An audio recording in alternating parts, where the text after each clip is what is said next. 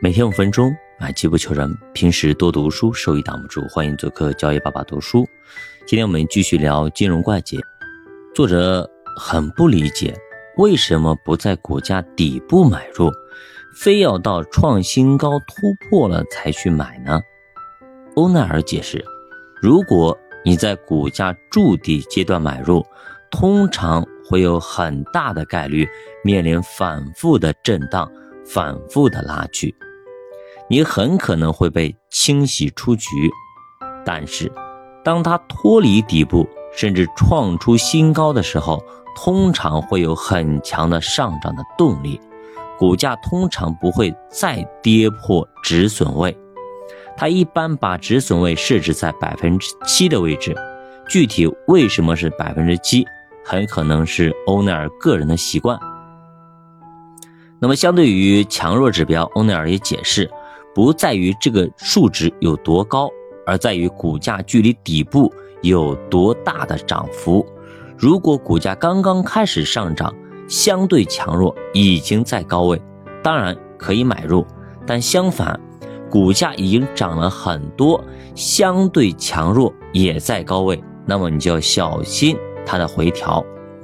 欧奈尔还有自己的判断市场的一个方法。他认为，股价创新高，成交量也创新高就没问题，反而是要警惕股价创新高，但是成交量却不创新高的问题。成交量在价格上涨途中被消耗殆尽，那就是上涨价格指数上涨无力的表现。还有一个叫腾落指数，也可以帮助辅助判断。比如说，指数创新高，腾落指数却无法创新高，就说明参与市场上的股票开始减少，预示着市场见顶即将到来。但是这个方法在 A 股却不好用。当股票由牛市转到熊市之后，欧奈尔不建议做空，因为他说做空需要高超的技巧，好比刀头舔血。他说自己九次熊市做空，只有两次成功。如果你非要去做空，一定要设置好止损位，也就是百分之七，否则就是承担无限的风险。做多也同样如此，如果错了，亏损了百分之七，再好也要卖了。普通投资者一旦被套，总是舍不得卖出，愿意死扛。这其实跟交易原则完全相悖，相当于让亏损奔跑，甚至最后会让你破产。如果遇到超级熊市，一把能让你损失掉百分之六十到百分之七十。反之，当股票持续上涨，他认为越高越好，让利润奔跑，不要想着只赢落袋为安。那咱们曾经读过一本书，叫《利弗莫尔》的，里边他说过啊，大钱从来不是靠你思考得来的，而是靠你坐着得来的。也就是说，你要有耐心，坐得住，你就必须认识到，你永远无法精准的逃顶，所以大部分的时候，你卖出之后都会继续上涨，你也会为此十分懊恼。欧纳尔也说，许多投资者的最大通病就是以为市盈率低，股票看上去就很便宜，就买入。但其实市盈率低，往往会有它低的道理。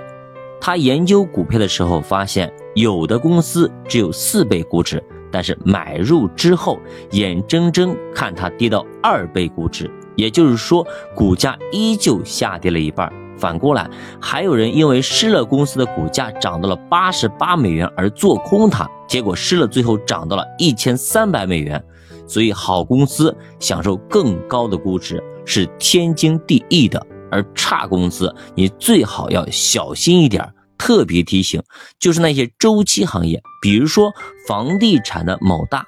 前几年宣称自己的股价是四倍估值，结果后来股价暴跌了百分之九十多，现在已经完全没有估值了。所以便宜不一定都是好货。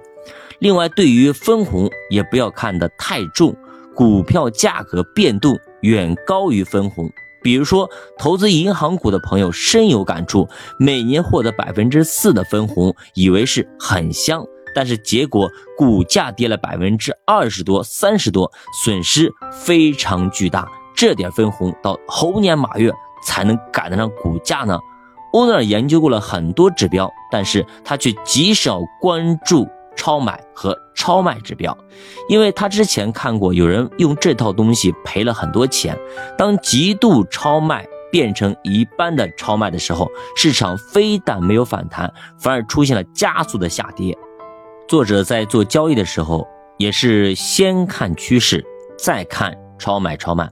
上升趋势的时候找超卖区域做多，一般准确率比较高。相反，如果是下跌趋势，超卖就一点用都没有了，你只能去找超买去放空。所以还是顺势而为，千万不能逆势操作。上升趋势当中的超买点只能用于平仓，而不能用于反向做空。相反也一样，下跌趋势中的超卖点只能平仓，不能用作抄底。这就是投资交易的纪律，很管用。希望对大家有所帮助。小马读书陪你慢慢变富，咱们下节再见。